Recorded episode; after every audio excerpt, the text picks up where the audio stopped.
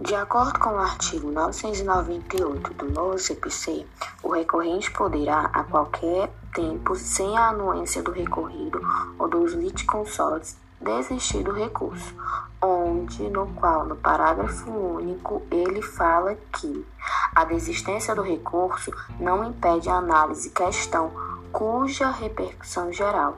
Não podemos esquecer que o STJ considera que o recorrido não tem legitimidade de requerer a desistência do recurso, apenas o próprio recorrente. Sendo assim, o recorrente poderá desistir a qualquer momento após a interposição do recurso, onde ele independe da anuência da outra parte.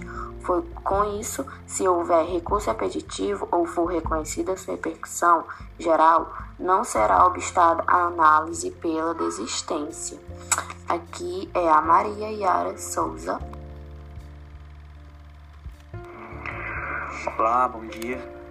Sou Lucas Oliveira Maia e agora eu vou começar explicando, resumindo a desistência do recurso.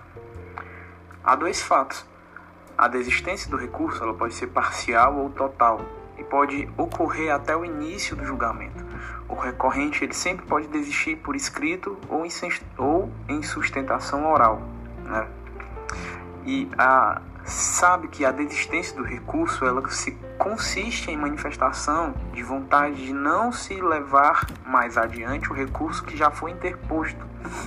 Ela impede supervenientemente o conhecimento do recurso e de eventual recurso adesivo a ele a desistência independe de concordância do recorrido, né? Ali o que diz o artigo 998 do CPC.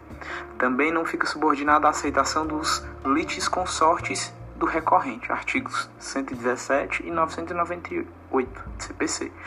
Mas ela não prejudica os recursos próprios dos litisconsortes, ali onde diz, explica de forma veemente ali no artigo 117. Me chamo Lia Ellen, vou falar da diferença entre a desistência da ação e a renúncia ao direito.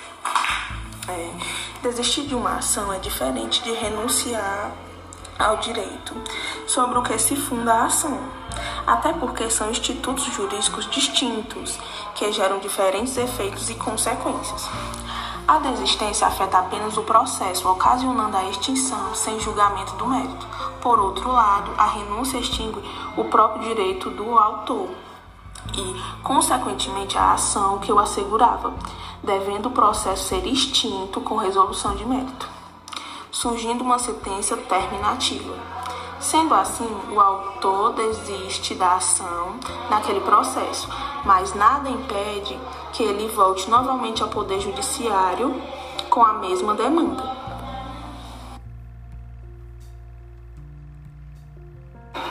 Meu nome é Maria Eduarda eu vou falar um pouco sobre a diferença entre desistência do recurso para a renúncia do direito de recorrer. Na desistência do recurso, o recorrente, na qual foi interposto o recurso, pode desistir do recurso a qualquer momento, contanto que seja depois da interposição do recurso, independentemente da anuência das partes. Já na renúncia do direito de recorrer, a gente tem um recorrente que renuncia o direito que ele tem de interpor algum recurso na ação. É, isso se dá a renúncia, ela dá-se antes da interposição do recurso.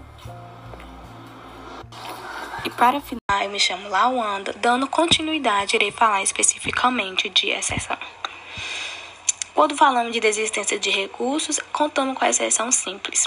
Essa exceção que se resume da seguinte forma: se o recurso for repetitivo ou for reconhecida a sua repercussão geral, não será obstáculo a análise pela desistência. É, explicando essa exceção especificamente, ela diz que, mesmo que a parte interessada desista do recurso, aquela pessoa na qual pediu uma revisão de uma suposta injustiça, ela não poderá impedir a análise pelo órgão responsável. Uma vez que já o órgão foi notificado sobre o caso, mesmo que a pessoa não queira mais proceder com o recurso, eles poderão continuar a análise. Isso acontece nos seguintes casos: de recurso repetitivo RR, de repercussão geral.